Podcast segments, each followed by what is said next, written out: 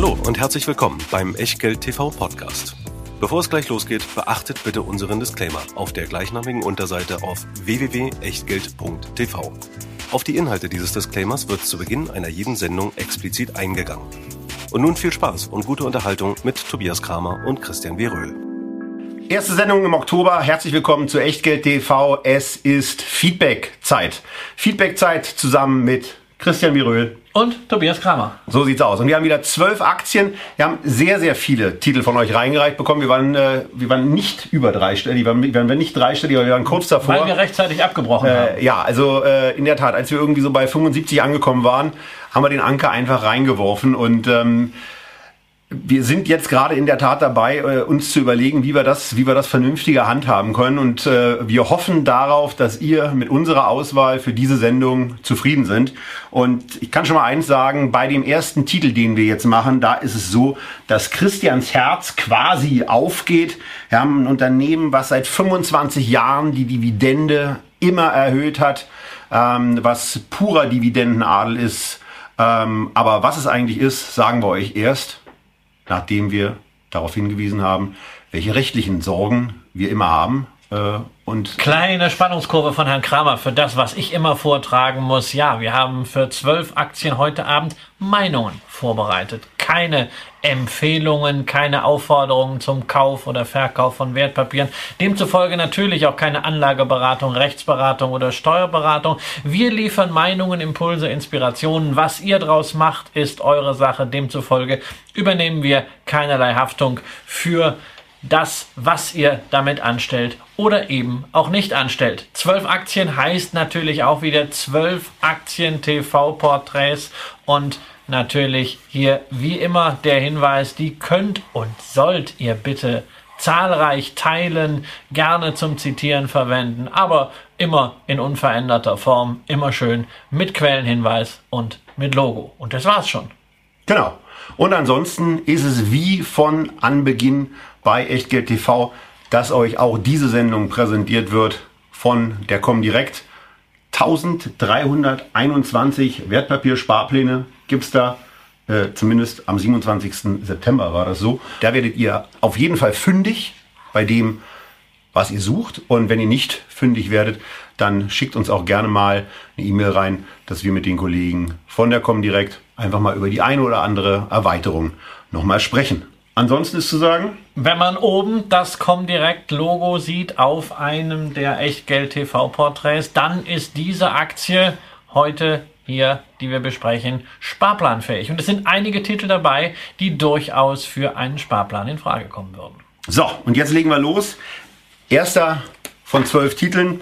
Wie schon gesagt, seit 25 Jahren Dividende immer erhöht seit äh, 25 Jahren auch somit immer gezahlt. Wachstum der Dividende zuletzt 9,9 Prozent in den letzten drei Jahren. Payout bei einem übersichtlichen zwei Drittel äh, Ansatz, ja, was, was für dich eigentlich immer ganz schön ist. Im Dividendenadel-Korridor. Also das ist äh, Dividendenadel, wie es sein kann und nicht irgendein Unternehmen, sondern wirklich eine amerikanische Industrie-Ikone. Genau.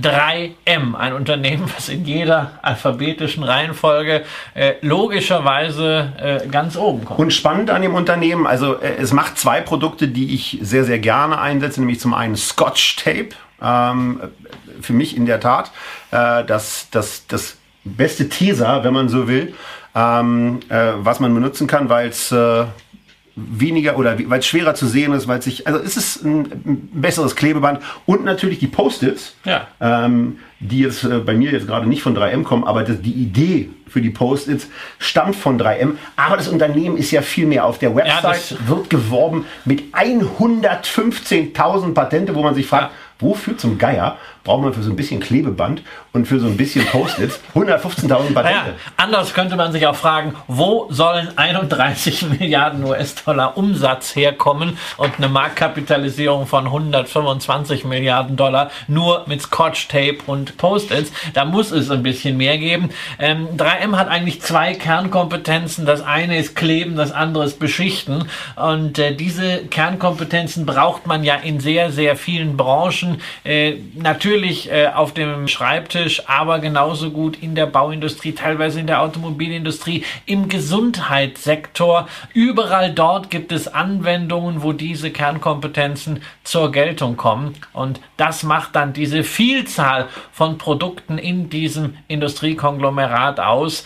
Ähm, großer Vorteil, man hat nicht die Abhängigkeit von einzelnen Branchen, von einzelnen Trends, sondern ja, man ist letztendlich ein Spiegelbild der allgemeinen Wirtschaftslage und die ist seit fast einem Jahrzehnt durchweg gut und das sieht man natürlich auch dem Kursverlauf der 3M-Aktien an. Genau, eine Sache, die man aber nicht so richtig sieht, zumindest wenn man sehen kann, weil ihr gerade das Echtgeld-TV-Porträt vor euch habt, ist, dass wir hier ja eine Entwicklung eigentlich haben bei dem, bei der Gewinnentwicklung pro Aktie, die positiv aussieht, aber das Wachstum beim Jahresüberschuss ist negativ. Was ist da los? Ja, Jahresüberschuss ist wirklich das, was unterm Strich steht in der Gewinn- und Verlustrechnung. Wenn wir aber hier die Balkendiagramme machen, dann haben wir da unten das Ergebnis je Aktie und zwar bereinigt um Sonderfaktoren wie insbesondere Einmaleffekte, also Kauf, Verkauf von Unternehmensanteilen, alles das, was nicht zum regulären Geschäft gehört und natürlich auch bereinigt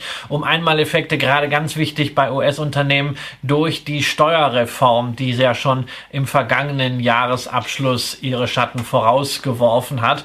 Und da haben wir wirklich hier die Situation, wenn man die ganzen Sondereffekte drinne hat, dann hat der Jahresüberschuss stagniert, aber bereinigt man das, haben wir eigentlich genau diese ja sehr stetige Aufwärtslinie, die wir im Kurs sehen, auch bei den Ergebnissen je Aktie. So, dann typisches Thema in dem Bereich Treasury Stock. Ja, Treasury Stock ist ein Riesenthema. Ähm, sie zahlen äh, üppige Dividenden, ja, Rendite von 2,7 Prozent muss irgendwo herkommen. Dazu wird aber auch noch eine Menge äh, ansonsten für die Aktionäre getan. Es werden Aktien zurückgekauft. In den letzten drei Jahren muss man sogar sagen, mehr als der Free Cash Flow ausgegeben für Dividende plus Aktienrückkauf. Man hat also auch mal ein bisschen Schulden aufgenommen.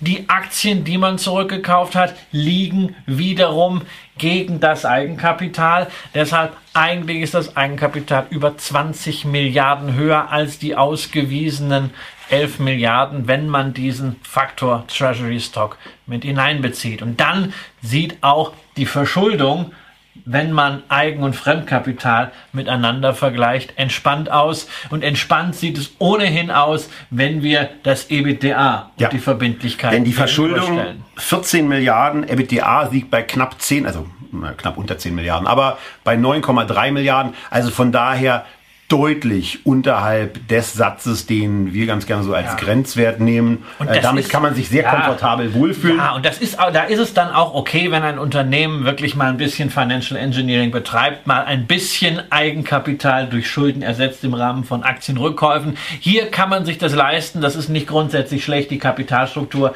etwas zu verändern. Äh, Es darf halt nicht auf Kante genäht werden, aber davon ist 3M auch natürlich aufgrund der Stabilität der Ergebnisse weit entfernt. Und was ich ja immer ganz schön finde, wenn man sich auf so einer Ebene verschulden kann, also so eine Fin- Refinanzierungsmöglichkeit eben auch nutzen kann, und wir kommen ja gleich zu einem Unternehmen, was das ein bisschen kräftiger geta- getan hat, ist, dass man im Zuge von Zinserhöhungen ja irgendwann auch diese Schulden aus dem Cashflow günstiger zurückkaufen kann, weil sie bill- billiger werden. Und das Genau. äh, ist ja Genau. etwas, wo ich bei, bei Apple beispielsweise drauf setze, dass sie irgendwann einfach anfangen werden, wenn es teurer wird, zu sagen, gebt uns mal zurück diese Verbindlichkeiten und darüber eben auch noch zusätzliche Gewinne. Ja, das ist dann auch ein, ein Teil der sogenannten Shareholder Yield, also der Aktionärsgesamtrendite, nämlich einfach Schulden zurückzuzahlen. Ähm, aber momentan bei diesen Zinsen für hochqualitative Unternehmen macht es natürlich mehr Sinn, Schulden aufzunehmen. Insofern wirklich was zu meckern haben wir hier nicht. Nee, ist eine ganz tolle Aktie Ja. mit wirklich starken Produkten und dann eben auch in Bereichen, die man so normalerweise gar nicht auf der Uhr hat. Also wie gesagt, Scotch Tape und Post-it sind tolle Produkte, die Ja. kennen wir alle. Aber was ganz diese viel, ganze ganz Beschichtungslösungen ganz anbelangt. B2B. Und also für mich ist es, für mich ist es eine äh, klassische Verlegenheitsaktie. Ne? Wenn ich irgendwas kaufen will, weil ich sage, ich muss mal wieder was reinvestieren, ich muss was machen und ich habe keine, keine zündende Idee, ist das so eine von den Positionen, die ich dann einfach äh, aufstocke. Wir sind momentan ein bisschen unter den Hochs. Es ist keine schlechte Zeit für Langfristanleger, die auch sagen, hey, Ja. ich weiß nicht, ob es jetzt wirklich schnell nach oben geht, aber ich habe doch Zeit, ich kann doch warten, ich will Qualität. 2,7 Prozent, da kann man zugreifen. Da kann man zugreifen, vor allen Dingen auch, wenn man sich anguckt, dass das KGV von äh, 25,2 auf 21 zurückkommen soll. Das impliziert auf der anderen Seite ein 20-prozentiges Gewinnwachstum an der Stelle auf der Aktienseite. Auch das etwas, was ganz schön ist. Und vielleicht kommt ja da auch wieder ein bisschen mehr Momentum rein. Ansonsten aber, wie der Christian auch schon gesagt, 2,7 Prozent Dividendenrendite ist auch was ganz Schönes. Nichts zum Reichwerden, aber höchstwahrscheinlich auch nichts, womit man arm wird. So. Und jetzt sind wir im Jahr 1877, äh, denn da hat man das, was da vorher so ein bisschen äh, zwischen zwei Leuten zurechtgezimmert war, in eine Struktur gegossen. Und zwar gegossen hat unter anderem Alexander Graham Bell. Ähm, da wurde dieses Unternehmen, was wir jetzt besprechen, quasi ins Leben gerufen. Verschiedene Vorläufernamen, aber es geht um AT&T, die sich dann äh, 1974 so ein bisschen von ein paar Firmen trennen mussten. Da gab es äh, Kartellgeschichten. Ja, das äh, ist ja etwas, äh, was wir ja äh, momentan diskutieren in manchen Kreisen über bei Google, bei Amazon, bei, Google, bei Amazon, wo, wenn die wenn die Hightech-Industrie zu mächtig wird und äh, die Hightech-Industrie ist das, was ganz früher Standard Oil war und äh, was dann äh, die die Telefonwirtschaft war. Also insofern alles schon mal da gewesen und am Ende, naja, langfristig auch alles irgendwie gelöst worden. Und total lustig, weil im Grunde genommen war es so, dass 74 sieben Gesellschaften ausgegründet wurden. Das waren dann die sogenannten Babybells und eine davon, nämlich Southwestern Bell, ähm, hat dann irgendwann später, 2005 oder ja, so, hieß damals dann SBC Communications. War es dann so, dass die auf einmal ihre alte Mutti übernommen haben, dann auch noch mit der Bell South fusioniert haben, also der zweiten Babybell und so steht AT&T heute da, die aber nicht untätig waren, sondern die auch noch, weil sie dann gerade mal so im Fieber waren, heute mit ihren 100 Millionen Kunden, äh, zweitgrößter, ja. zweitgrößter äh, Wireless Carrier in den USA, war man auf einmal groß genug und dachte, wir können aber noch größer werden und wir wollen noch ein bisschen einkaufen. Ja, haben sich Time Warner äh, gekauft. Und ja. zwar für ganz kleines Geld. Ja, einfach Und für mal, ganz wenig Schulden. Natürlich, einfach mal ein, ein Medienunternehmen gekauft. Ja, was hatten wir früher? AT&T war früher ein Telekommunikationsunternehmen mit einem Wachstumsproblem. Ja, stetige Cashflows, aber irgendwie so ohne Aufwärtsfantasie. So, jetzt haben wir plötzlich ein Telekommunikations- und Medienunternehmen ähm, mit einem Haufen Schulden. Und mit einem possiblen Schuldenproblem. Denn wir haben hier ähm, also 164 Milliarden, da äh, denkt man sich erstmal so, hoppala, äh, lese ich jetzt gerade richtig, weil das ja schon mal, also das, das genügt auch für den einen oder anderen kleineren Staat, äh, um sich auf der Ebene zu verschulden. Man muss fairerweise dazu sagen, äh, die Staaten, die mit 164 Milliarden in der Kreide stehen, haben in der Regel nicht so ein gutes EBITDA, um das mal ganz vorsichtig zu formulieren, denn das liegt bei AT&T bei 45, ja, aber es, es ist eben so im Bereich 3,5. Ja, äh, es, ist, es ist zu viel. Ist natürlich jetzt eine spezielle Situation, nachdem Time Warner übernommen wurde. Das ist dem Management auch ganz klar. Es wurde natürlich gesagt, alles vom Free Cash Flow, was nicht für die Dividende drauf geht, die man ja unbedingt wie immer seit 1984 steigern möchte und sei es nur ein bisschen. Auch hier das, Dividendenaristokrat? Genau. Alles das, was man nicht für die Dividende braucht, das fließt in die Schuldentilgung, weil man will von diesem historisch hohen Schuldenniveau natürlich runter. Das funktioniert aber natürlich nur, wenn das EBITDA auch wie momentan und wie in den letzten Jahren fließen. Das ist natürlich das Problem. Wir hatten es bislang mit einer eher langweiligen, halbwegs kalkulierbaren äh, Telefonfirma zu tun. Jetzt haben wir ein Mediengeschäft. Das Mediengeschäft ist zyklischer, hängt auch teilweise so ein bisschen von Geschmäckern ab, weil wir reden hier immerhin über bei Und wie man Geschmack vor allen Dingen trifft. Weniger ja, von dem eigenen, wie genau, man Geschmack trifft. Genau, wir reden hier über HBO, natürlich mit Game of Thrones, großartigen Erfolg, aber die sind natürlich im Auge des Sturms zwischen Disney, Netflix. Der eine oder andere hat Vorteile bei der Infrastruktur, der andere bei der Creation, aber das Unternehmen AT&T insgesamt ist dadurch riskanter geworden. Und wir wollen ja auch nicht so tun, als wenn äh, Telekommunikationskonzerne im Medienbereich so wahnsinnig glücklich geworden wären. Also die Deutsche Telekom hat mit Content nie allzu viel zu tun gehabt, aber der ein oder andere Ältere wird sich vielleicht noch erinnern, es gab mal eine Firma namens Endemol, die hat unter anderem Big Brother erfunden und die wurde damals 2000 im Überschwang der New Economy, als es hieß Content is King, gekauft von Telefonica. äh, für fast eine Milliarde damals und äh, vier, fünf Jahre später hat man das, ich glaube, so gerade eben noch für einen dreistelligen Millionenbetrag wieder losgekriegt an die ehemaligen Eigentümer. Also ähm, das Risiko ist durchaus nicht von der Hand zu weisen und ja, die Vergangenheit sieht auch nicht so dolle aus. Also nochmal 164 Milliarden Schulden, 246 Milliarden Marktkapitalisierung, Enterprise Value bei 424. Also das ist ein richtig fettes Teil, wo wir bei Fett sind. Die Dividende ist auch fett. Ja, 6%, 6%. werden bezahlt. Auch im Vergleich, äh, wenn man sich anguckt, dann das KGV, ein sehr, sehr niedriges Ja. für 2018 kalkuliert, unter 10. Ja. Macht das Ganze schon spannend, aber auch da Ja, die Frage, die Frage warum ist halt, die Skepsis so die. Dividende ist sicher. Das muss man sagen. Soweit eine Dividende sicher sein kann, also AT&T gehört zu den Unternehmen, die als allerletzte die Dividende kürzen werden. Weil es gibt, es würde einen Aufstand geben in den Vereinigten Staaten, weil sich viel zu viele Menschen auf diese Dividendenzahlung verlassen. Die Frage ist halt nur, erodiert parallel zur Dividende dann auch der Kurs? Weil wir müssen natürlich äh, schon festhalten, dass in den letzten zehn Jahren die Wertschöpfung ausschließlich aus der Dividende kam, während der Kurs unter Wasser ist bei der Aktie. Das heißt also, wer nicht irgendwie auf Wachstum unbedingt schaut, nur die Dividende hier haben möchte, der kann in der Region um 30 natürlich sich diese 6, irgendwas Prozent dann reinholen, sollte aber das reale Risiko sehen, dass unter Umständen der Kurs die Dividende den Abschlag nicht aufholen kann. Genau, und ansonsten bei dem Wert vielleicht auch nochmal das Thema Kurs-Buchwert zu beachten, 1,3. Ist alles billig, ja, aber Ja. billig hat halt auch irgendwie Gründe. Ja, man kann aber auch mal eine Limit-Order quasi auf den Kurs-Buchwert 1,0 legen oder sowas und dann einfach sagen, okay, wenn es dann nochmal in irgendeiner Ja. Phase vielleicht irgendeine negative Überraschung oder sowas gibt, äh, dann ist man einfach mal da. Ansonsten sicherlich etwas für Einkommensinvestoren. Ans ja, ansonsten auch eher lieber den Pure Play, wenn man was Gutes im Telefonsektor machen will und was rein rassiges im Mediensektor. Da haben wir ja zum Beispiel auch im Depot der Aktie des Monats, die Disney, nach wie vor günstig bewertet. Okay, und ansonsten ist noch zu sagen, die Aktie ist im Sparplan erhältlich. Wer also sagt, da baue ich mal einfach langsam eine Position auf, der Kann kann, das hiermit machen. Aktieneinkommen aufbauen auf diese Art. Genau. Ist machbar.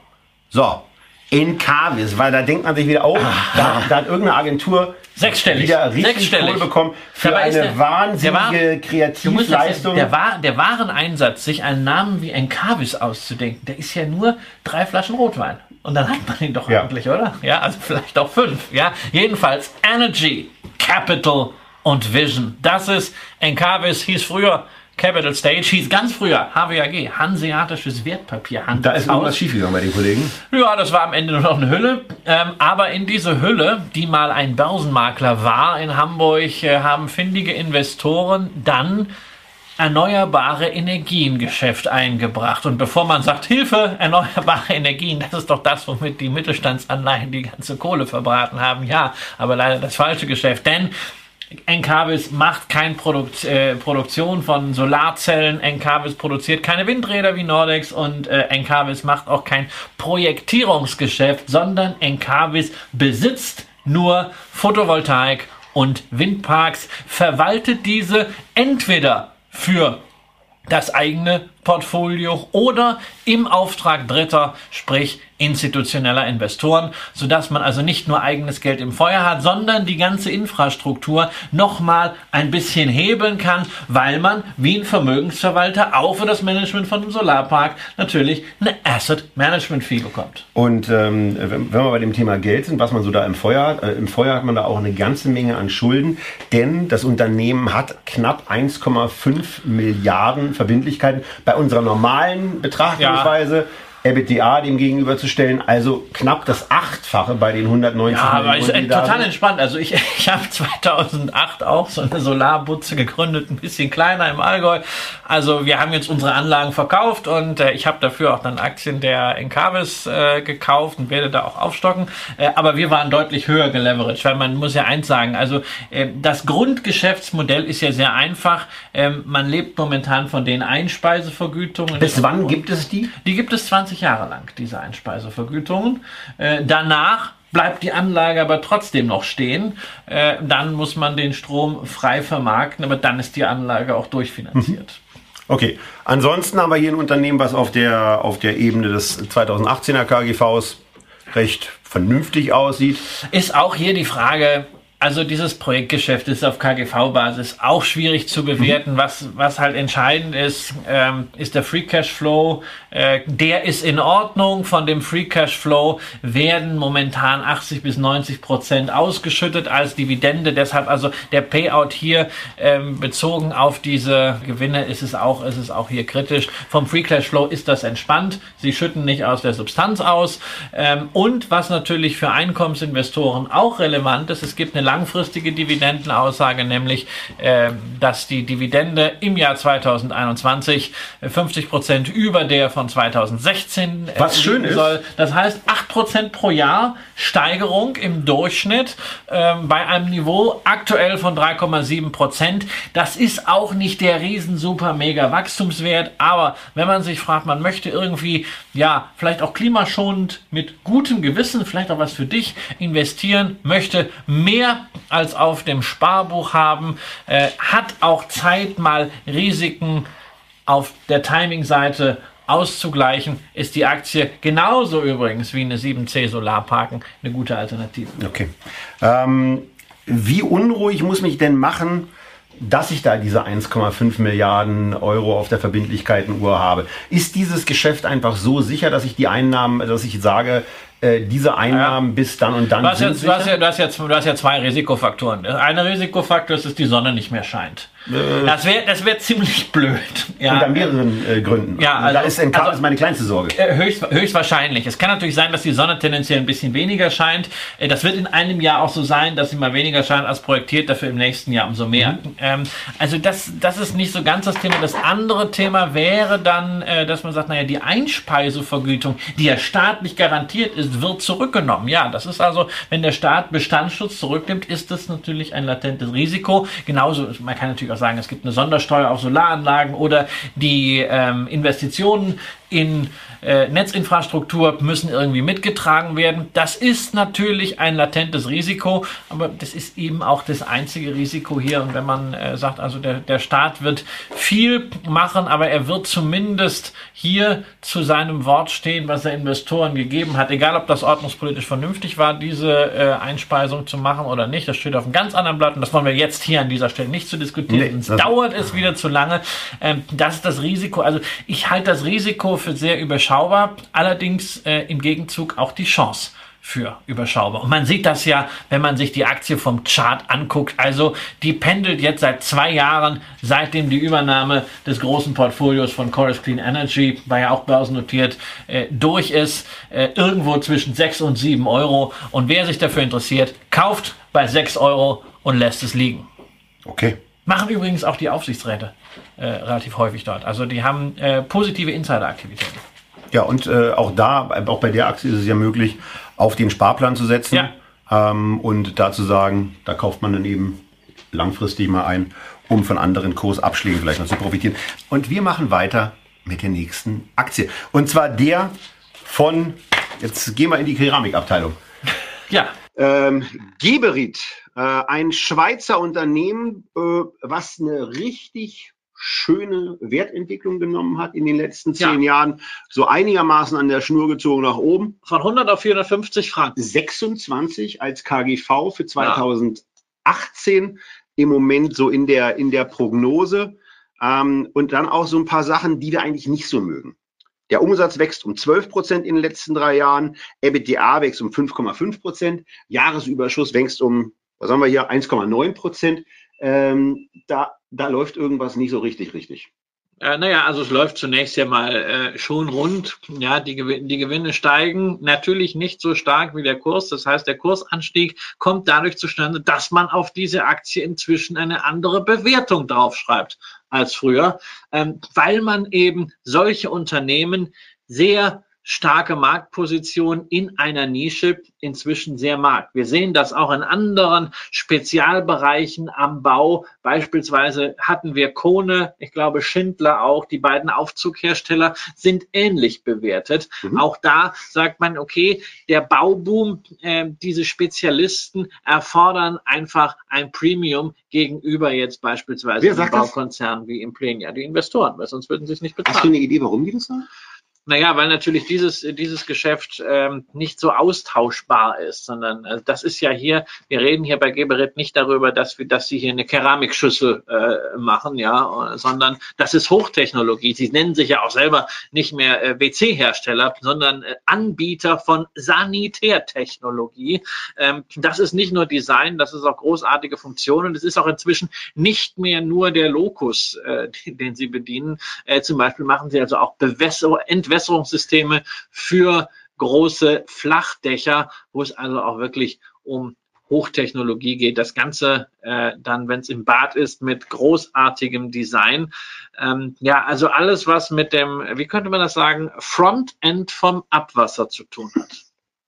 Okay, das Frontend vom Abwasser ist auch nicht ja, schlecht. Genau, da, ab da wird's dann halt weniger glamourös, aber das ist das, was man noch sieht. Also es ist natürlich generell bei Investoren zu sehen, ähm, man sucht Qualität, ja, und hier auch. Wir haben 19 Jahre die Dividende nicht gesenkt. Das heißt also. Ist das eine Aktie, die du hast? Ein Bau, ja, es ist eine, es ist eine Aktie, die ich habe, äh, und zwar auch schon seit äh, langer Zeit. Natürlich zu wenig, aber ich habe sie damals in das Abgeltungssteuerportfolio reingekauft, äh, weil es etwas war, was ich kannte, was einen langfristigen Track Record hatte, weil ich natürlich auch Schweizer Werte, also ich habe ja in der Schweiz gelebt bis äh, zur Finanzkrise bis 2008 und äh, da hatte ich natürlich sowieso eine Affinität Affinität zur, äh, zu Schweizer Unternehmen, zur Schweizer Währung. Ja, aber es ist natürlich schon so, dass man auf dieser Bewertung sich jetzt fragt, hm, da müsste jetzt vom Wachstum mal irgendetwas dazukommen. Das Umsatzwachstum ist in Ordnung, lebt aber natürlich auch äh, von Übernahmen ähm, die noch nicht so integriert sind, dass man da den großartigen Sprung hat. Dieses Jahr sehen wir so hat zumindest die, die Halbjahreszahlen nahegelegt, äh, mal wieder ein Ergebnissprung von 15 Prozent. Wenn das die nächsten Jahre auch so bleibt, ja, fein, dann äh, wird äh, die Aktie sicherlich auch weiter steigen. Aber mh, hm, ansonsten sehe ich das Potenzial nach oben nicht, muss allerdings gleichzeitig dazu sagen, nach unten scheint mir das Risiko auch begrenzt. Okay, so viel zu Geberit. Grenke. Das bringt uns genau zu diesem Unternehmen und äh, bringt uns zu etwas, wo wir, wo wir beide im Vorfeld festgestellt haben, also ich habe es in der, in, der, in der Ausbildung immer gehabt und auch im Studium gehabt und da haben die uns immer erzählt, Leasing ist eine total super Sache. Und ich saß dann immer irgendwie vor diesen ganzen Kalkulationen und habe immer gesagt, wieso ja. denn?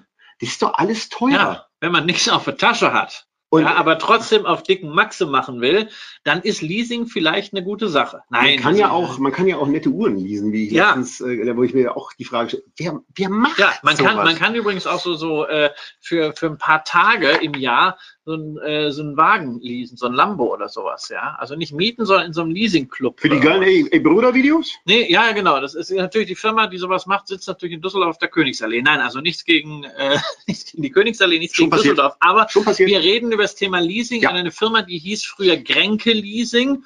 Äh, jetzt heißt sie nur noch Grenke seit zwei Jahren, wie ihr Gründer Wolfgang Grenke, der nicht mehr im Vorstand ist, sondern inzwischen in den Aufsichtsrat gewechselt ist, nach wie vor aber 40 Prozent des Unternehmens hält.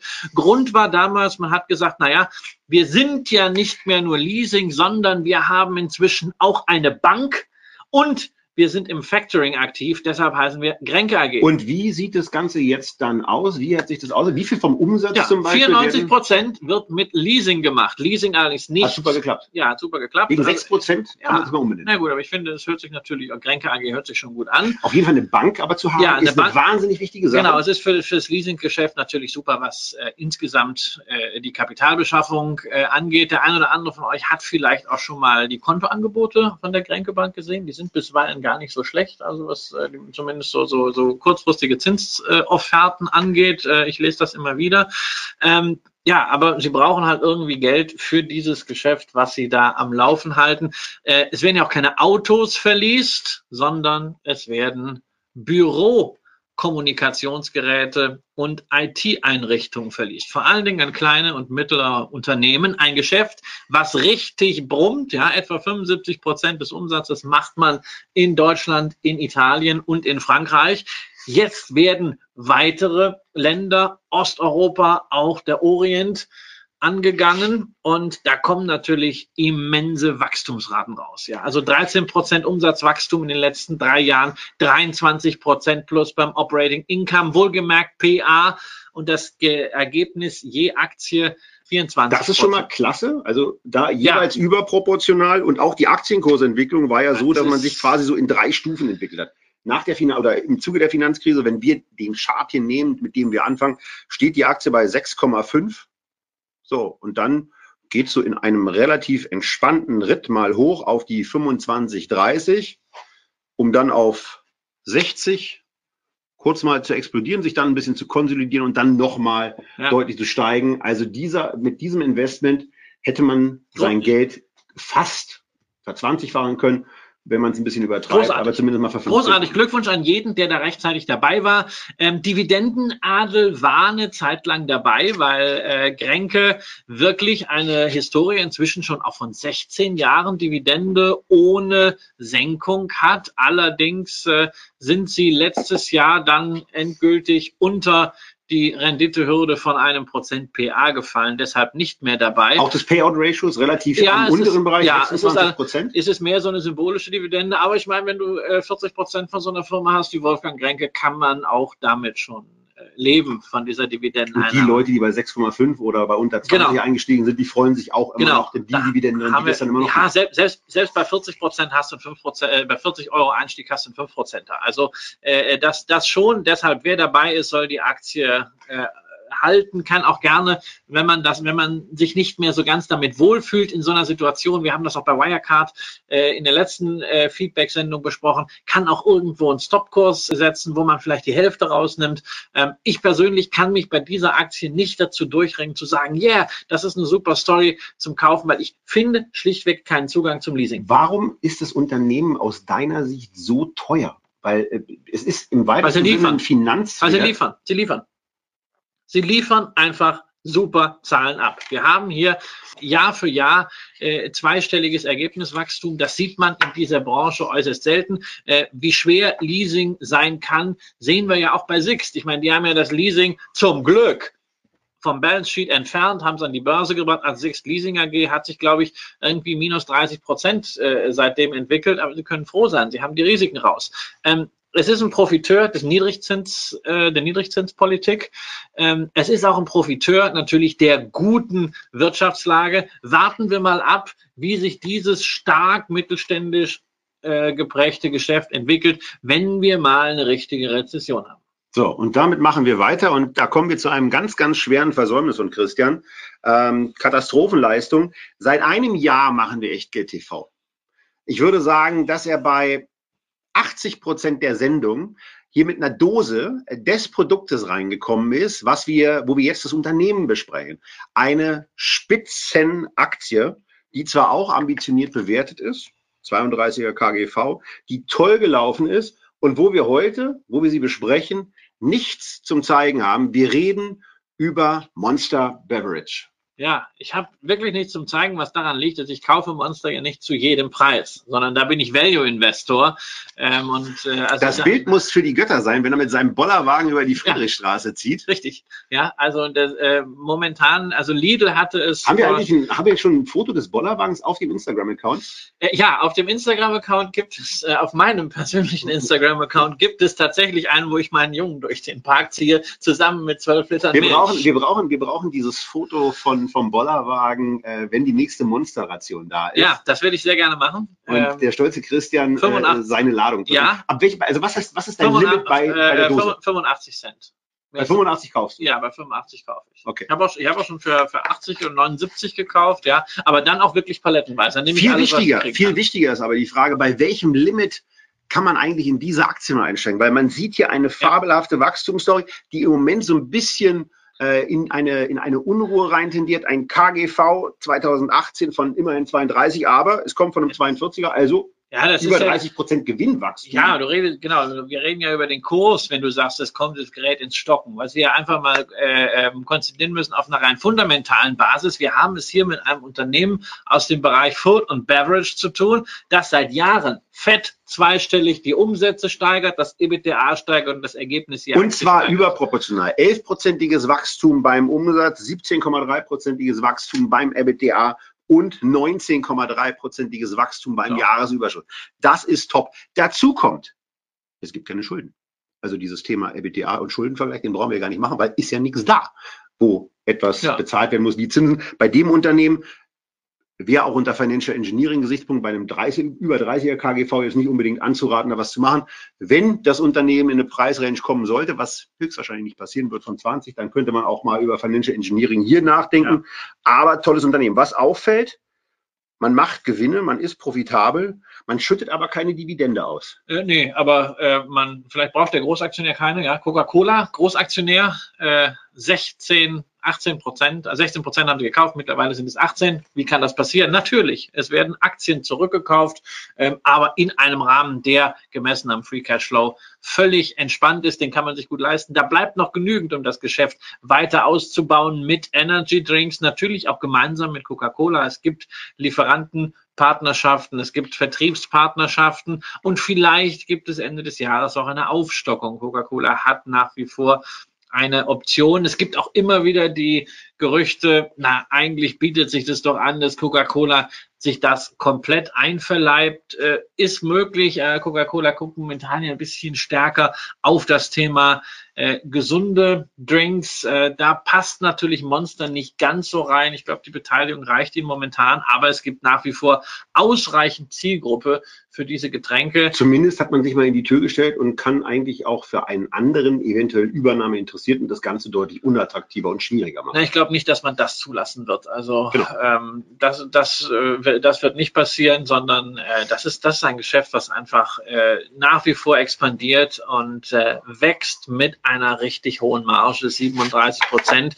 Ähm, wir haben das immer gesehen bei solchen Wachstumswerten, dass die unter Umständen auch mal drei, vier Jahre Pause im Kurs machen, weil am Anfang natürlich ein zu großer Schluck aus der Dose genommen wird sozusagen und irgendwann wird dann die nächste Stufe gezündet. Das war bei Monster 2013, 2014 so. Dann kam die Der Beteiligung Moment, als von- Coca-Cola Genau, wir haben das auch bei, bei Starbucks immer wieder gesehen äh, im Chart. Ähm, ähnlich dürfte es auch bei Monster laufen. Äh, deshalb, also man muss die Aktie sicherlich jetzt nicht unbedingt jagen und sagen, hey, ich muss jetzt da unbedingt reinkommen. Wenn man dieses ganze Geschäft mag, kann man bei 50 Dollar durchaus mal Limit reinlegen und vielleicht geht's auch mal, wenn der Markt sich schlecht entwickelt, ein bisschen tiefer. Bei 40 Euro würde ich dann im Spaßdepot auch nochmal aufstocken. So, das heißt 85 Cent für die Dose, 50 Dollar für die Aktie und bei 40 eigentlich äh, Dann nehme ich den Bollerwagen. Gesichtspunkten, äh, dann nimmst du den Bollerwagen mit zu, Genau. zum Aktienkauf. Alles klar. Nächster Titel. Und machen weiter auf der wilden Fahrt äh, durch die zwölf Feedback-Aktien und sind bei einem kanadischen Unternehmen angekommen, was gar nicht so kanadisch ist, weil es kommt eigentlich so irgendwie aus Deutschland. Es hat deutsche Wurzeln, ja. Und der Gründer heißt sogar Tobias. Das kann nur gut Allerdings, sein. allerdings nicht Kramer, sondern Lüdke. Äh, ein Typ, der relativ lange nichts in seinem Leben so richtig auf die Reihe gekriegt hat. Dann Aber dann gesagt richtig. Ja, er verkauft jetzt irgendwas übers Internet und hat sich dann irgendwie eine äh, Shop-Applikation dafür programmiert und dann hat er festgestellt, also die App an sich lief besser, die Softwareumgebung, als das, was er eigentlich verkaufen wollte. Ich glaube, es waren Skateboards. Dann hat er sich äh, 200.000 Euro zusammengeliehen, um das so marktreif zu machen. Und, äh, ja, auf diese Art und Weise ist Shopify entstanden. Mittlerweile, gemessen an der Marktkapitalisierung, eines der Top 20 Internetunternehmen der Welt. Und das Ding ist richtig groß, 17 Milliarden, an der Stelle sind es US-Dollar. Äh, Marktkapitalisierung, Enterprise Value 15,5, das heißt, da liegen so 1,5 Milliarden auch mal rum. Wichtig, denn das bedeutet nichts anderes, als dass, das Unternehmen sehr, sehr sauber finanziert ist und im Moment an der Nulllinie kratzend einfach sagen kann, uns ist Gewinn noch nicht so wichtig. An irgendeiner Stelle wird uns Gewinn wichtig sein und dann kann man grundsätzlich in so einem Business bequem Umsatzrentabilitäten im Bereich von 40 Prozent realisieren. Aber es scheint eher so zu sein, dass man sich damit noch Zeit lassen will, beziehungsweise gar nicht so viel Wert darauf legt, dass der Gewinn extrem schnell da ist, sondern man weiterhin voll aufs Wachstum setzt, aufs Umsatzwachstum setzt. Und das liest sich in der Tat auch sehr beeindruckend. Äh, des Öfteren Wachstumsraten im jährlichen Bereich von 100 Prozent. Wachstumsraten hier in den letzten drei Jahren von 88 Prozent. Das ist natürlich in irgendeiner Form der feuchte Traum eines Wachstumsinvestors, ähm, weil das geht richtig ab und es ist eben ein Online-Business. Und in dem Moment, wo man irgendwann auf diesem Level ist und sagt, ich habe die schwarze Null, kann man weiteres, kann man sich überlegen, wie man weiteres Wachstum haben will. Hier, hast du festgestellt, wird offenbar sehr, sehr viel Geld auch für Wachstum ausgegeben und ein sehr, sehr hoher Kostensatz über Affiliate-Programme ja. und Belohnungssysteme äh, an Kunden vermittelnde Personen bzw. Unternehmen aus. Ja, weil es sind natürlich hier äh, keine Großunternehmen, die Shopify nutzen. Natürlich das ein oder andere Großunternehmen, wie zum Beispiel Tesla, äh, nutzt auch diese Lösung in einer ganz speziellen Form, aber eigentlich ist Shopify gemacht für kleine und mittlere Händler. Äh, vor allen Dingen die Kleinen wollen ja akquiriert werden. Das läuft über Affiliates und da werden Riesensummen rausgebraten und natürlich also auch äh, das Affiliate in einer Form vermarktet. das hat schon sehr was von Ich mach sie reich TV. Ähm, wie Affiliate jetzt für CFDs oder ähnliches. Äh, immerhin kann man sich damit nicht so großartig ruinieren mit einem, mit einem Shop-System. Aber sie haben es natürlich damit geschafft, äh, 450.000 Shops zu akquirieren. Äh, man vermutet jetzt, dass sie in Kanada auch von der Liberalisierung des Cannabis-Marktes profitieren, weil da natürlich auch wieder viele kleine Shops entstehen. Sie haben dort sogar eine Partnerschaft mit der Provinz Ontario, äh, was, was eine Gesamtlösung angeht. Ähm, also da sind schon einige Wachstumstreiber drin. Ähm, es ist ein Abo-Modell. Das billigste Shop-System kostet momentan 29 Dollar im Monat. Das ist auch das, was die meisten äh, haben. Die werden natürlich nicht alle überleben, aber solange die irgendwas verkaufen, werden die höchstwahrscheinlich bei Shopify bleiben, weil man ist ja dann doch sehr träge, wenn man irgend sowas kündigen muss und auf eine andere Plattform migrieren naja, und muss. du hast eben auch Dinge integriert in deine Software, äh, die du vielleicht sonst noch so betreibst. Ähm, auch wenn du, wenn du Shopify komplett nutzt, also wenn du, wenn du sagst, du nutzt das ganze Angebot von denen, um alles auf deren Plattform zu machen, ist ein Wechsel nicht so ohne weiteres möglich. Du kannst ja. immer kleine Zusatzpakete mit dazu buchen die mal mehr, mal weniger Geld extra kosten. Also das ist etwas, was so vom gesamten Businessmodell einfach sehr, sehr schön und sehr, sehr schlau ist und wo eben auch noch ordentlich Musik drin sein kann. Wenn man sich mal vor Augen hält, dass man bei so einem Unternehmen eigentlich ganz gerne, wenn das Wachstum mal ein bisschen stärker abflacht äh, in den nächsten Jahren, äh, ganz gerne so ein 25er KGV hätte, dann müssten das 680 Millionen Dollar Profit erstmal sein. Ähm, bei 675 Millionen äh, Dollar Umsatz ist es natürlich ein bisschen problematisch, aber wir haben hier eben ein extrem starkes Wachstum und äh, man kommt auch irgendwann genau an den Punkt, wo man den Hebel so anpassen wird, dass deutlich mehr von dem Umsatzwachstum eben auch in der eigenen G&V hängen bleiben wird. Wann das geschieht, das haben wir jetzt in der Kürze der Zeit nicht nachgeholt. Es war aber für uns ganz spannend, wie wir im Vorfeld eigentlich unterschiedlich auf die Aktie reagiert haben. Weil normalerweise. Ja, ich mag natürlich, ich mag natürlich äh, Unternehmen A, wo ich eine, äh, wo ich eine Dividende habe, wo das alles greifbarer ist, wo auf der Proof of Concept äh, äh schon, schon da ist in Form von Gewinnjahren und Dividendenjahren oder Unternehmen, wo ich sage, hey, das ist was für Spaß, weil ich finde das Produkt einfach gut und ich habe ich hab eine Affinität dazu. Das habe ich hier beides nicht, sehe aber natürlich ähm, äh, die, diese Vorteile der Skalierung, die du beschrieben hast, will aber äh, äh durchaus auch nochmal auf äh, einen Risikofaktor hinweisen. Sie akquirieren sehr stark äh, über Facebook äh, und äh, diese, diese Datenskandale bei Facebook ähm, schlagen auch natürlich durch, ähm, zumindest auf die Reputation. Sie sind immer wieder ähm, äh, Fläche von äh, Angriffen von, von Shortsellern. Ja, äh, Andrew Left von Citron Research hat sich ziemlich auf die Aktie eingeschossen, hat einmal bös daneben gelegen, weil wir haben erst vor kurzem neue Hochs erreicht. Äh, hat jetzt, hat jetzt nachgelegt, äh, jetzt wo wir gerade aufzeichnen, die Aktie wieder 5, 6 Prozent äh, im Minus ohne allzu relevante News. Ähm, das heißt also, das, das schwankt immens. Das ist jetzt nicht äh, Amazon, sondern ähm, das ist schon ein paar Ligen tiefer. Ähm, das ist etwas, wo man sagt, hey, wenn ich an dieses Thema glaube, so klein, kleine Shops, wenn ich an dieses Management Gründer geführt nach wie vor glaube, dann kann man da mal eine Erstposition entwickeln, weil wenn das funktioniert, ist auch völlig egal, ob man jetzt zu 200 ja. oder zu 150 einsteigt. Wenn es nicht funktioniert, muss man halt auch sagen, wird irgendjemand am Ende vielleicht 5 Dollar für die Technologie zahlen. Bei, bei, mir ist es so, bei mir kam so ein bisschen dieses spontane Finanztreffgefühl auf. Ich war in dem Unternehmen, als wir irgendwie in dem Bereich einer schwarzen Null waren und habe äh, in, in, in meiner damaligen Position eben einfach auch gesehen, wie eine Umsatzsteigerung voll oder zu nahezu, nahezu voll auf die Gewinn- und Verlustrechnung äh, durchschlägt. Denn das Geld kommt äh, in solchen Geschäftsmodellen einfach zusätzlich rein und dann muss man eben sehen, wie ein, äh, wie ein internes Bonifikationssystem aussieht. Aber das ist es dann im Grunde genommen auch. Ja. Und je nachdem, wie man Affiliate-Programme zurückfährt, äh, ist, das, ist das ein Thema. Ein ähnliches Thema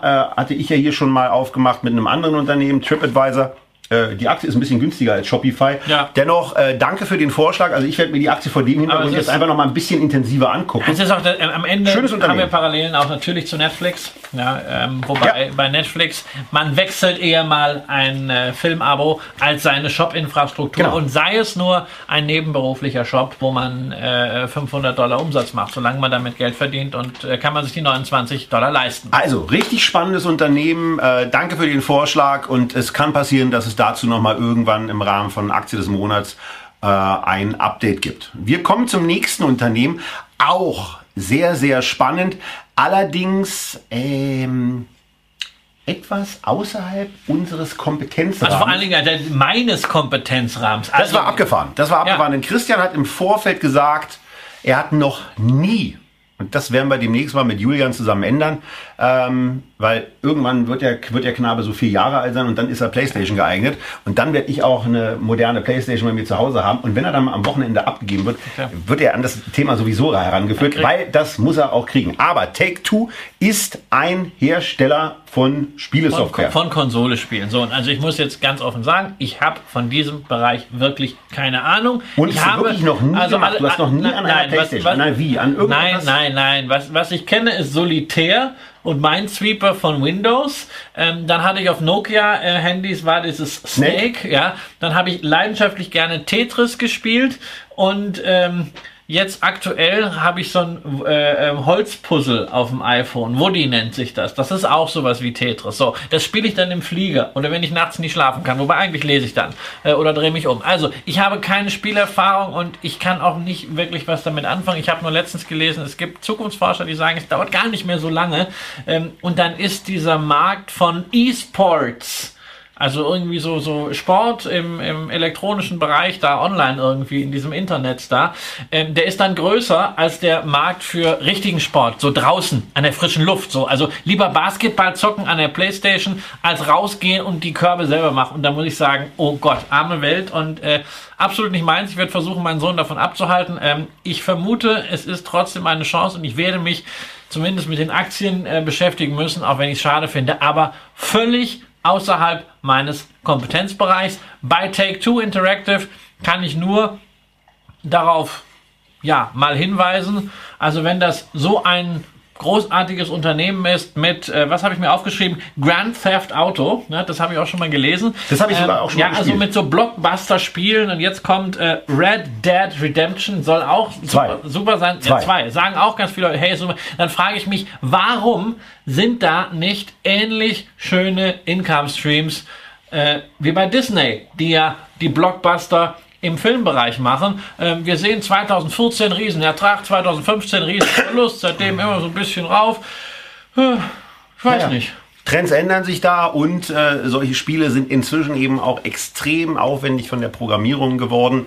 Und äh, wenn man dann nicht so einen, äh, einen, einen, einen hohe Stickiness erzeugenden Blockbuster hat, den man auch regelmäßig erneuern kann, wie zum Beispiel FIFA, was ja ein Spiel für, für Fußballliebhaber ist, das kommt eben jedes Jahr neu raus. Und das hatten Ähm, äh, das hat einen großen Konkurrenten, Pro Evolution Soccer, die aber dummerweise nicht über die Lizenzen verfügen, alle Spielernamen anzuzeigen. Das heißt, atmosphärisch ist beispielsweise FIFA einfach so ein Produkt, was jedes Jahr kommt. Da kann man möglicherweise jedes Jahr den Preis für die Neuausgabe dann immer so um 5 Euro anpassen. Dahinter gesteckt ist dann auch noch so dieses, dieses Competition-Modell, äh, wo man miteinander und gegeneinander spielen kann. Ähm, und das scheint hier ein bisschen anders zu sein. Aber äh, Vorsicht, äh, also auch bei mir ist es so, ähm, dass ich, äh, ich war eigentlich so auf dem Wege, diese Aktie auszusortieren und dann hat der, ein Kollege nochmal reingerufen, nein, die sei im Moment total spannend, weil Red Dead Redemption 2 also, rauskommt und das, äh, also verspricht ihm der nächste Blockbuster zu werden. Ja, also wenn wir Block sind, ne? also was ich mir ja wünschen würde, ist Blockchain, äh, nämlich mit einer effizienteren Möglichkeit für Wertpapierverwaltung. Es müsste doch mit die Blockchain möglich sein, dass ich einfach jeden Monat drei Aktien im Paket immer gleichgewichtet kaufen kann. Man müsste doch eigentlich jeden Monat EA, Take-Two und äh, ähm, Activision Blizzards gleichgewichtet irgendwie ordern. Äh, äh, was weiß ich, mit, mit, mit 50 oder 100 Euro, dann hätte ich wahrscheinlich schon äh, die Spielezukunft meines Sohnes irgendwie äh, Ich bin mir sicher, ich bin mir sicher, dass es innerhalb der nächsten zwei Jahre kommen wird und, dann, dann, und ermöglicht dann bin, wird. Dann bin ich dabei. Ähm, bis dahin bleibe ich davon fern. Und wie gesagt, keine Ahnung, kann nichts zu sagen. Ist bei mir auch so ein bisschen so wie bei dir mit, mit Waffen. Ne? Also hier Raytheon, Lockheed Martin magst du ja nicht. Ich mag diese Spiele nicht, weil immer diese, äh, da geht es häufig um, um, um Krieg und irgendwie Krieg der Sterne und Krieg der Affen und, und dieses ganze Zeug. Nee. Das eine schließt das andere nicht aus. Ja. Ähm, aber es gibt auch, es gibt auch ganz schöne Spiele. Es gibt ja. schöne Rennspiele, die Spaß machen. Es gibt schöne Fußballspiele, die Spaß machen. Es gibt verschiedene Sportspiele. Da hast du natürlich recht. Äh, Ra geht's raus und spielt Fußball. Nächste Aktie. So, ähm, ah, ansonsten muss man hier noch schon noch sagen, dass sie zwei, seit 2013 eben so im 12 Monats, äh, im 18 Monats Abstand sich ganz gerne mal angefangen hat zu verdoppeln. Ja. Äh, in dem letzten 18 Monats Zeitraum ist jetzt noch ein bisschen Weg zu gehen, weil da müsste sie eigentlich auf 160 steigen. Steht im Moment bei 136 mit einer ambitionierten Bewertung. Man muss jetzt eben abwarten, wie diese Spiele einschlagen und wer davon überzeugt ist, dass das ein tolles Spiel ist, wer Red Dead Redemption 1 gespielt hat, der kann hier vielleicht noch einsteigen. Wir gehen aber jetzt lieber zu etwas ähm, und zu einem ja. Unternehmen, von dem wir beide äh, sehr viel halten. Ja. Äh, in einer Branche, von der wir beide sehr viel halten, ja. wo wir bei Einzelunternehmen gelegentlich unterschiedlicher Meinung sind. Ja, aber das äh, ist jetzt wieder, das ist wieder mein, mein, mein, mein Kompetenzcircle, ne? Und wir reden Essen jetzt, putzen.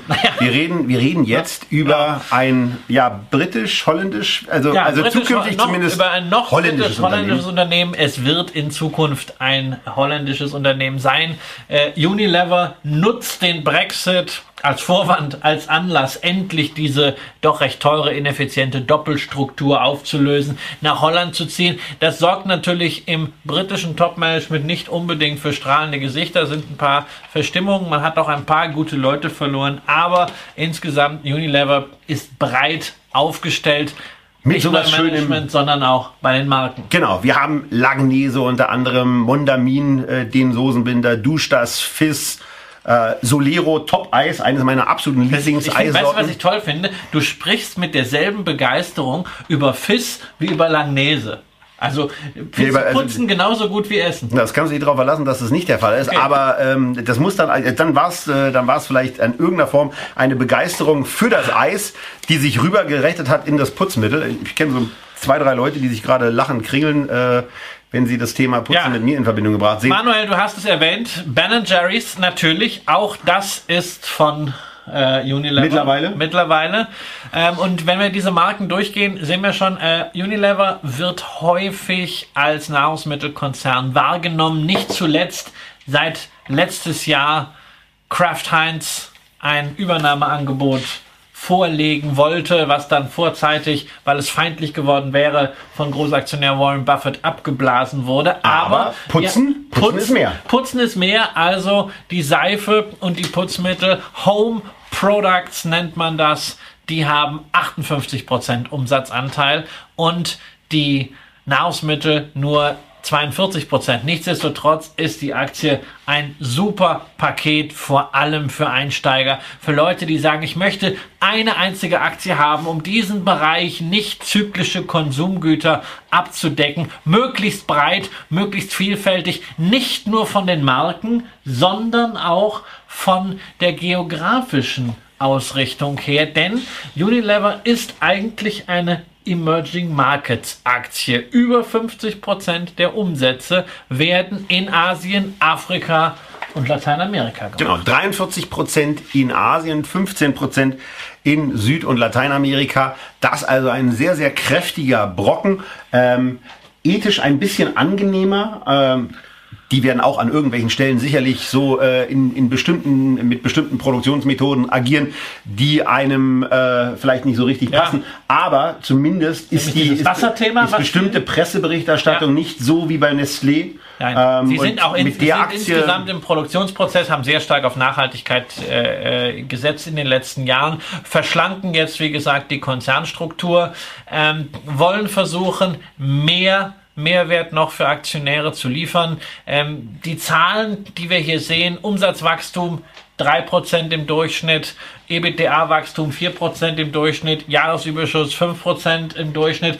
Ähm, da sagt man jetzt, naja, das ist nicht spektakulär, aber 90% aller Unternehmen dieser Branche hätten diese Zahlen sehr gerne. Und die Dividende, sie wird auch verdient seit über 25 Jahren jedes Jahr gesteigert. Verdient und gezahlt. Ja, wir und gesteigert. Ja, wir haben es also hier mit einem der ganz wenigen Euro Dividendenaristokraten zu tun. Das in der fairen Bewertung und ja, für mich ist die Aktie äh, ziemlich genau spiegelbildlich zu 3M, äh, wenn man nicht weiß, was man in diesem Sektor denn gerade kaufen soll, darüber hinaus auch etwas haben möchte, was Quellensteuer unschädlich ist, dann ist eine Unilever wie mit 3,3 Prozent eine schöne Sache. Wie, wie sieht das Ganze aus, wenn da, also äh, ändert sich dann irgendwas, wenn da ein Wechsel von Großbritannien in die Niederlande es wird eine neue, Es wird höchstwahrscheinlich eine neue Aktie geben.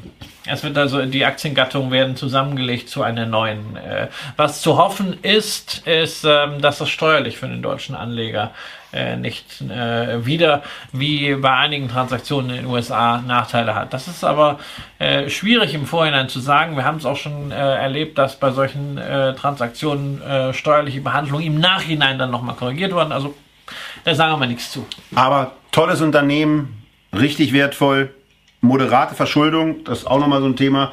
2,4-faches, 2,5-faches ja. EBITDA, 24 Milliarden, ja. das kann man machen, das ist alles gut. Also das sieht richtig klasse aus. Dividendenhistorie. Ja. Schön. Einfach, nur schön ja. und, äh, und äh, die, äh, kann man ja auch mal sagen. Ja, und was wir natürlich weiterleiten, auch an die Comdirect, ist die Bitte auf diese Aktie ja. dann vielleicht mit der neuen Aktiengattung, mit der Umstrukturierung endlich einen. Wann wird es mit der neuen Aktiengattung? Äh, das soll in den nächsten Monaten passieren. Okay, also noch ein bisschen Geduld da, aber da sind wir uns eigentlich relativ sicher, dass diese Aktie dann in der Tat auch kommt. Wir kommen zum nächsten Unternehmen. Wir sind in Deutschland. Wir sind, naja, irgendwie äh, im Bereich Internet. Ähm, wenn ich über Finanztreff rede, dann komme ich bei dem Unternehmen natürlich immer so ein bisschen in Schlinger. Du hast heute schon so deine Finanztreff. Äh Ecke, oder? Ja, naja, ah. ist, äh, ist, bei United Internet ist es eben einfach so, dass ähm, in, in der Situation natürlich eine Erinnerung aufkommt an äh, eine nicht so angenehme Situation, für die äh, die Herrschaften als äh, Mitinhaber damals von Finanztreff äh, zuständig waren.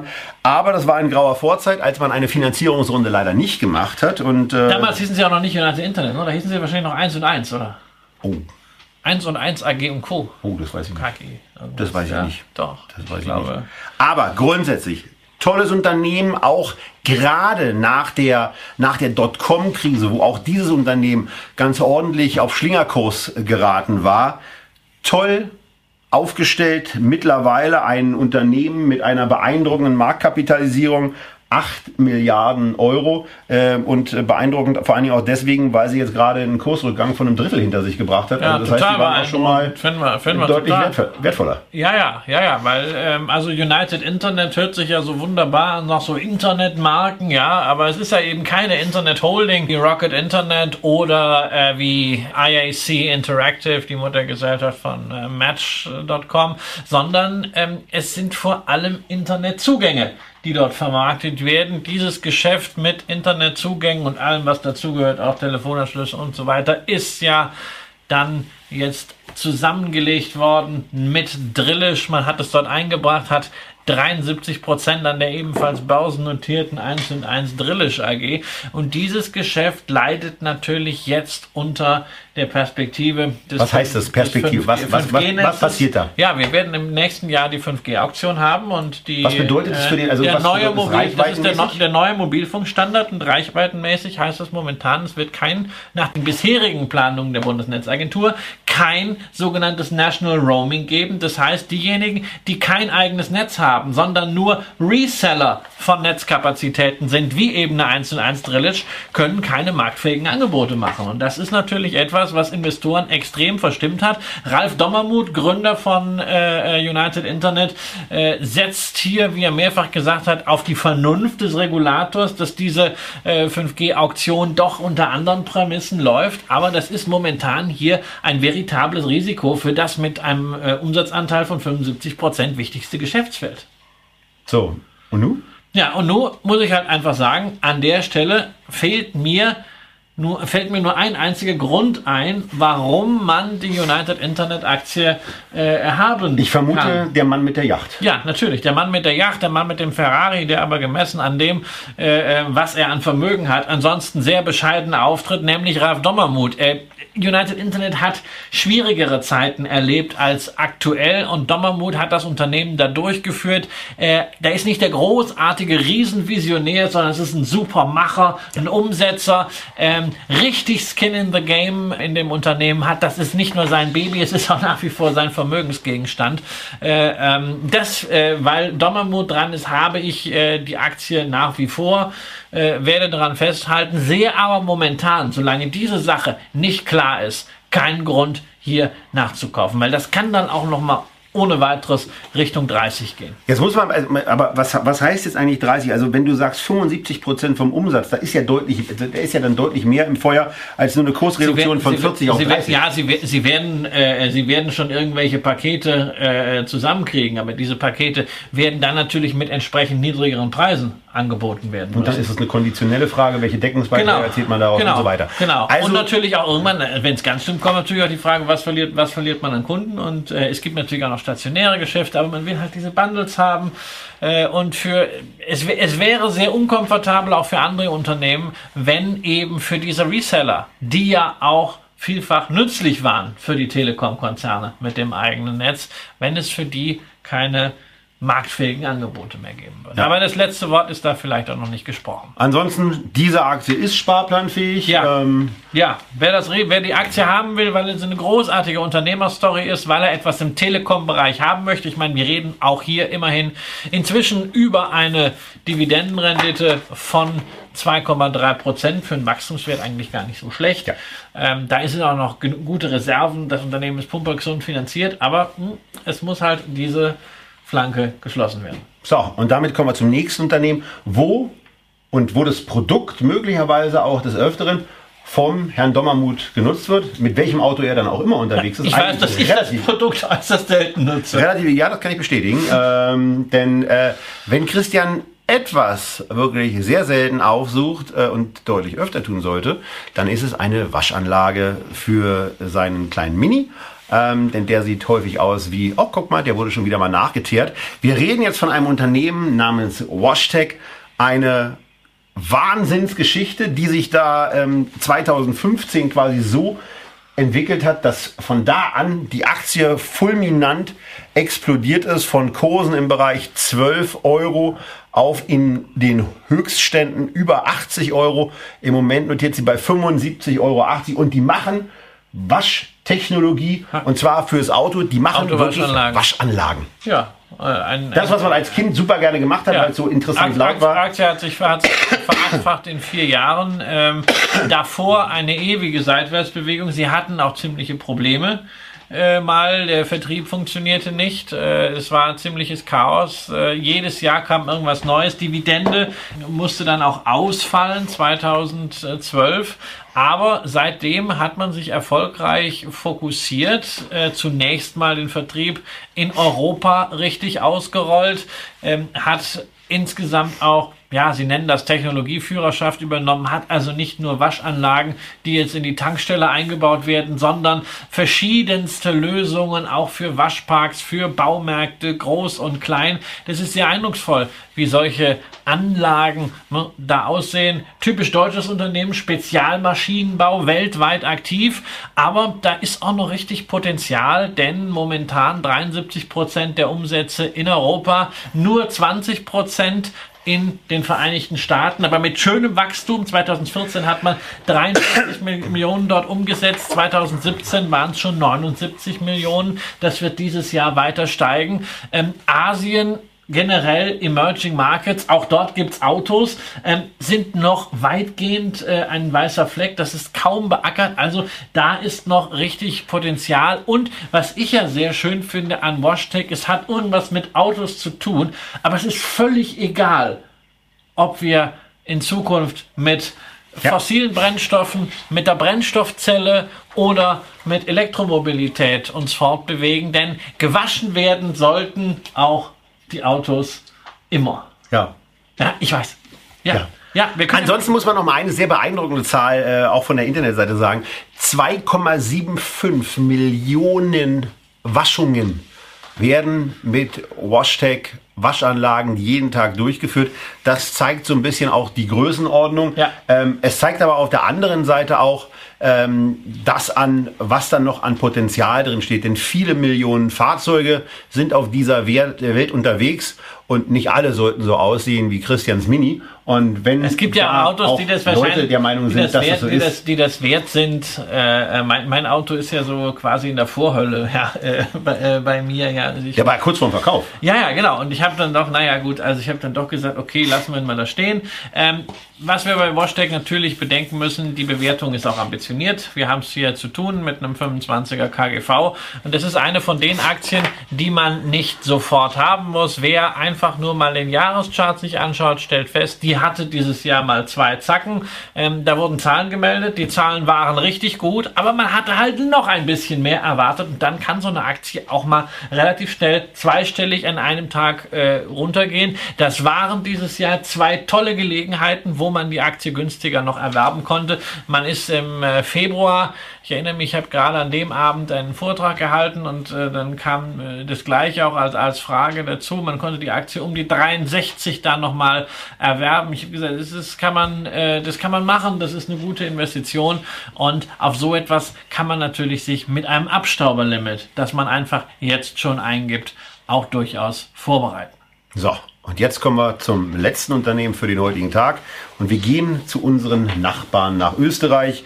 Wir reden über Wienerberger. Grundstoffe steht auf unserem Porträt. Die machen, die sind ein Ziegelproduzent. Der weltgrößte. Der weltgrößte Ziegelproduzent. Also machen in äh, Wand- und Fassadenlösungen, machen in, machen in Dächern und machen dann auch, äh, wenn man das Material schon so ein bisschen hat, sowohl mit der Ziegel, äh, mit dem ziegelartigen Material, aber auch mit äh, Kunststoff natürlich auch noch Röhren. Und Rohre. Ja, das äh, ist eine äh, gewisse Konsequenz aus der Finanzkrise, wo es äh, Wienerberger fast zerlegt hätte. Wer den Langfristchart vor sich hat, äh, kann es nachvollziehen. Ja, von 35 ging es auf unter 5. Äh, da stand wirklich auch die Existenz des Unternehmens auf dem Spiel. Man hat versucht, sich ein bisschen unabhängiger Ziegeln aufzustellen. Man hat sich komplett reorganisiert, ein riesiges Programm zur Effizienzsteigerung durchgezogen. Äh, das extrem lange gedauert hat. Ja. Sechs Verlustjahre in Folge hat man sich geleistet. Erst seit 2015 werden wieder Gewinne geschrieben, aber jetzt dann auch richtig. Interessant ist, dass der Kurs sich schon vorher relativ deutlich von diesem Tiefsten erholt, obwohl noch negative äh, Ergebnisse vermeldet ja. wurden, hatte er sich zum Zeitpunkt, äh, als es immer noch ein negatives Jahr gab, schon mal auf die 15 entwickelt, ist dann nochmal auf 10 gefallen. Aber da haben die Investoren schon viel, viel ja, Vertrauen aufgebaut. Natürlich, auch die, auch die Marktposition. Da muss etwas passiert sein, was wir uns bei einem Unternehmen in unserem Aktie des Monatsdepot, Pandora, auch mal wünschen würden, nämlich eine sehr konsequente und ja, vernünftige ja, Kommunikation mit dem Wiener, Kapitalmarkt. Dies bei Wienerberger großartig, konnte man sich äh, gestern äh, wieder von überzeugen. Während wir hier den Tag der Einheit gefeiert haben, hat äh, Wienerberger Capital Markets Day, hat sich also den Investoren vorgestellt, ein Update geliefert. Und was für ein Update!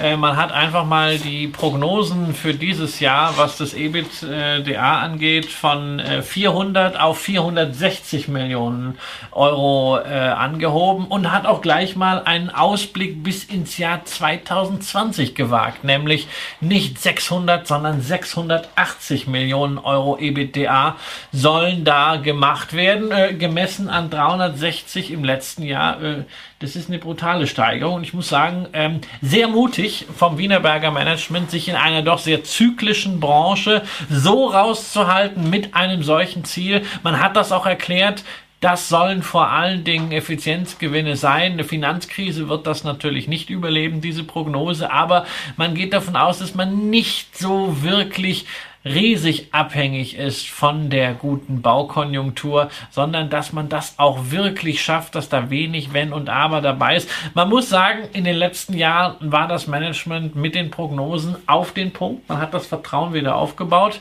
Ähm, trotzdem, ich habe es eben schon mal gesagt, so etwas, ähm, also Baustoffe, ähnlich wie Baufirmen, es ist mir zu wenig austauschbar. Äh, es mag irgendwie eine Art Burggaben drin sein. Ich fühle mich äh, mit einem Armaturenhersteller oder mit einem Aufzughersteller in diesem Sektor wesentlich besser aufgestellt. Also lieber eine Geberit nehmen äh, oder auch eine, eine Schindler ja. oder ein Otis. Ja. Als ja. die Östra hier. Ja. Wobei es, wie gesagt, ein Unternehmen ist, was jetzt gerade wieder Vertrauen aufbaut. Und was sollten wir auch dazu erwähnen. Also in deinem 170 Titel schweren und umfangreichen Portfolio hat die Wiener Burger keinen Platz. Nein. Dann wundert es keinen, dass sie bei mir auch keinen Platz haben. Äh, mir ist es in der Tat, also ist ein Thema, was ich, äh, wo ich Investoren verstehe, äh, dass sie es, dass sie es haben, aber ich finde auch unter Bewertungsgesichtspunkt ist nicht so spannend, Nein. dass ich ein Investment für mich Kein aufdrängen würde. Das wäre, das wäre bei mir ungefähr bei einem Drittel äh, niedrigeren Kurs. Da wäre es dann interessant. Auch die Dividendenrendite ist jetzt nicht so äh, wirklich ein Hammer mit 1,7 Prozent.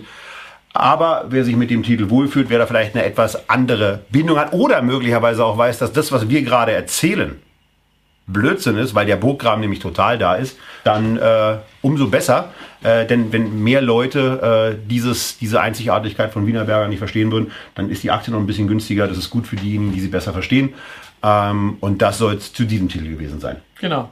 Und das war's an der Stelle dann eben auch äh, mit Echtgeld TV Feedback. Das waren eure Aktien und unsere Meinung. Und ähm, abschließend seien nochmal zwei Sachen erwähnt. Nämlich erstens für euch als Live-Zuschauer ähm, der Hinweis auf den Vortrag, den wir am 6.10. in Berlin halten ähm, dort beim Berliner Börsentag. Und natürlich jetzt schon mal der Hinweis auf den 11.10., ein Donnerstag um 18 Uhr.